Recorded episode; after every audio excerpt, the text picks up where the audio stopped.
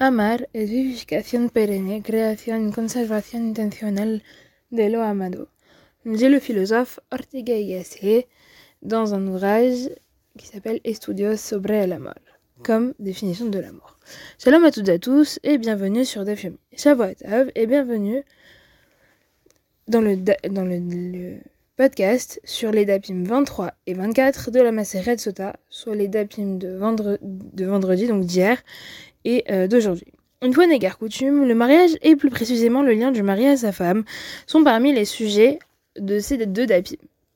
Qui nous dit mariage dit naissance de l'amour. Un philosophe du nom d'Ortega y Gasset approfondit le sujet. Dans un article paru dans la Revista de Occidente en 1941 et trouvable aujourd'hui dans un livre nommé Estudios sobre el amor, il définit l'amour comme une vivification énergique une création ainsi qu'une conservation de l'être aimé, qui sont bien sûr volontaires. Un des premiers éléments donnés par Ortega est une, est une distinction entre l'amour au singulier et les amours au pluriel.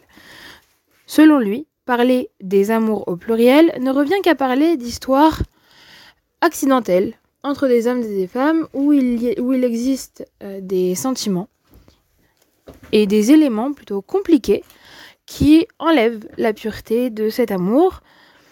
Euh, et d'ailleurs, il donne l'exemple euh, de Dante, qui, selon lui, pensait que l'amour mourrait comme les étoiles. Il faut donc garder en tête, nous dire Ortega, que le sentiment d'amour fait naître des sentiments, des pensées, des actes et des volontés. Ces éléments naissent uniquement car il y a de l'amour.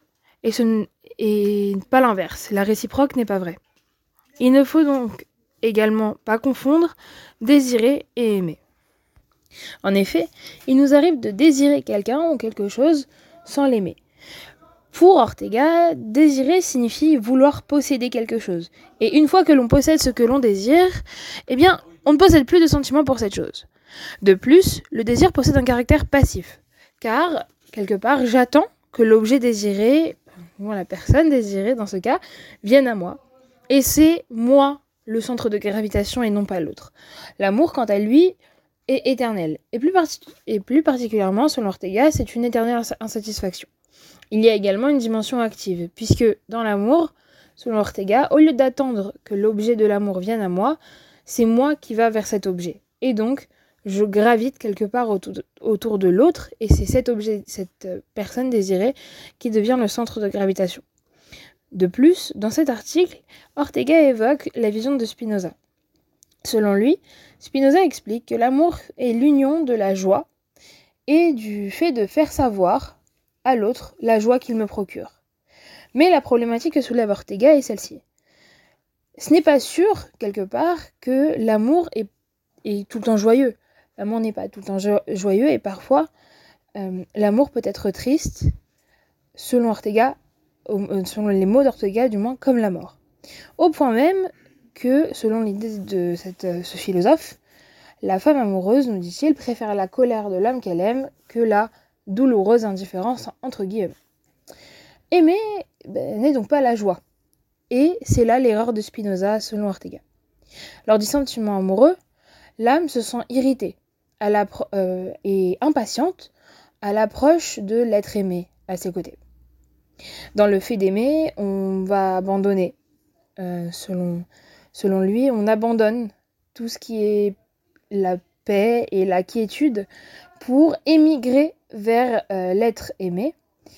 Euh, aimer est donc une et, donc aussi s'obstiner dans l'existence de l'amour et ne pas réussir à admettre un univers où l'autre serait absent. Enfin, c'est un acte constant euh, et où on va chercher à euh, affirmer son être et qui est central pour l'âme. Euh, cet amour, cette définition de l'amour et ce qu'est réellement aimer, je l'ai vu chez une femme pour qui ce podcast est dédié. Elle m'a montré ce que ça voulait, ce que voulait dire aimer, euh, son courage sans faille et sans relâche pour euh, accompagner mon grand-père jusqu'à la fin. La, force avec laquelle elle se battait, que ce soit pour elle ou pour ses filles, font d'elle la femme vertueuse par excellence, euh, celle décrite par Shlomo. Et euh, c'est ma grand-mère. Et de tout mon cœur et de tout mon être, et pour toujours, eh bien, je l'aimerai. Et je souhaite à tout homme d'avoir une femme avec une dévotion pareille et une capacité d'aimer euh, pareille. Passons à présent au DAF. La fin du DAF 23 présente le début du deuxième Pérec de la Maseret Soda. La première Mishnah euh, de, ce deuxième Pérec évoque en premier lieu les cas d'une femme fiancée ayant fait les Kiddushin, euh, ou Hérosin en hébreu, euh, et qui s'est isolée avec un autre homme après ses fiançailles, ainsi que le cas d'une femme veuve qui attend son Yavam et qui s'est isolée avec un autre homme que ce Yavam. Dans ces deux cas, nous dit la Mishnah, ces femmes ne perçoivent pas le paiement du contrat de mariage et euh, ne boivent pas l'eau de la soda quand elles sont soupçonnées. Pourquoi? Puisque les actions qu'elles ont faites les rend interdites à euh, à leur mari, euh, interdites à ceux qu'elles doivent épouser. La Mishnah explique que si elles ne boivent pas l'eau de la sota, c'est à cause du fait qu'une femme euh, fiancée et une veuve qui attend son yavam en fait ne sont pas considérées comme mariées. Ce n'est pas parce qu'une euh, yevama euh, attend le mariage avec son yavam que qu'elle est considérée comme mariée et ce n'est pas parce qu'une femme a fait uniquement les kiddushin donc Ariad Menkudeshetli que qu'elle est considérée comme mariée elle est considérée comme mariée puisqu'elle ne doit pas le tromper, mais pas entièrement. Et donc elles ne boivent pas l'eau de la sota et ne perçoivent pas le paiement euh, du contrat de mariage. Or, et c'est une, euh, une, preuve, le verset mentionne quand une femme, pour euh, parler de la femme sota, et donc on exclut la femme, entre guillemets, juste fiancée, ou bien encore celle qui attend son yavam.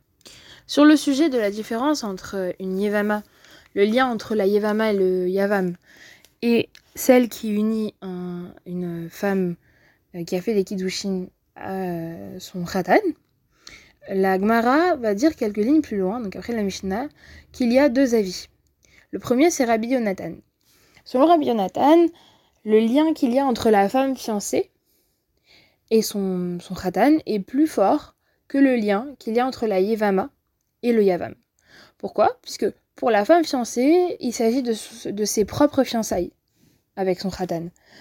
Et euh, pour la, la yevama, la veuve, ces liens ne sont créés que par ses fiançailles avec euh, son, le, mari qui est décédé. Et par conséquent, euh, si la femme fiancée commet un adultère, elle est lapidée, directement. Alors que la veuve, la, Yevama, euh, qui s'engage avec un autre homme que son Yavam, ne risque, entre guillemets, entre gros guillemets, que des coups de fouet. Euh, le deuxième avis, c'est celui de Rabbi Oshia. Rabbi Oshia dit quant à lui que la veuve qui attend son Yavam a un lien plus fort que, que la fiancée, la femme qui est fiancée avec son khatan, euh, car il ne lui manque, euh, il ne lui manque pas l'entrée euh, sous la roupa. Et donc, Rabbi Yoshia ne va exclure que la femme fiancée de boire l'eau amère, puisque elle n'est pas considérée comme entièrement mariée, mais en revanche ne va pas exclure la, la. La Mishnah va ensuite poursuivre avec le cas d'une veuve qui est euh, mariée à un Cohen Gadol, une divorcée qui est mariée avec un Cohen euh, simple, on va dire, euh, elles ne, vont pas voir l'eau de la sota, ni percevoir le paiement du contrat de mariage, puisque ce sont des mariages interdits. Et donc comme ce sont des mariages interdits, eh il n'y a pas de, entre de réelle union pour la Torah. De même, pour la femme qui dit je suis souillée, ainsi qu'une femme qui a été vue par des témoins qui, qui peuvent témoigner qu'elle s'est souillée. En revanche, une femme qui a dit, une femme dont le mari a dit, je ne lui donne que qu'il ne lui donnera pas l'eau de la l'eau de la soda, ainsi qu'une femme dont le mari a eu des relations avec elle sur le chemin du Betamidash, vont percevoir le paiement du contrat de mariage, même si elles ne vont pas boire l'eau de la sota, puisque si elles ne boivent pas l'eau de la sota, c'est euh, euh, en partie, donc ça c'est même euh, à cause du, mari, ou, à cause ou grâce au mari.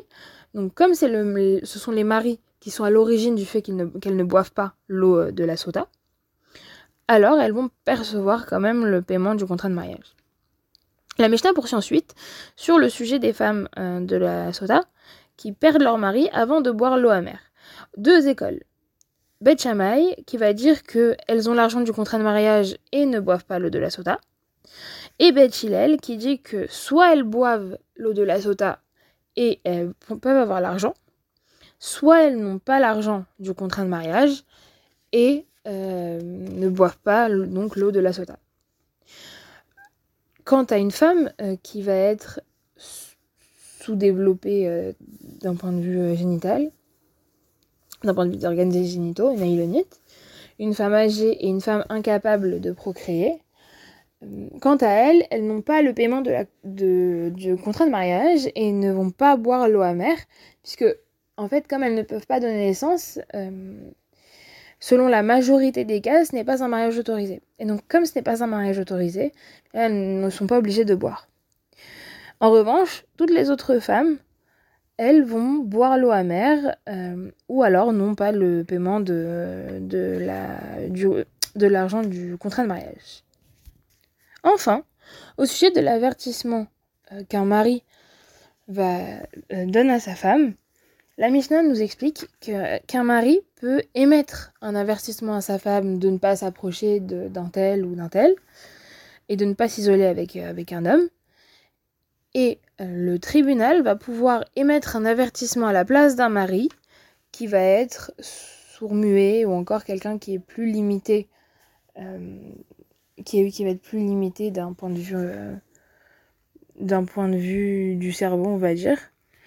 Donc dans ces, cas-là, le tribunal peut émettre l'avertissement à la place euh, du, mari. Je vous remercie de m'avoir écouté et euh, à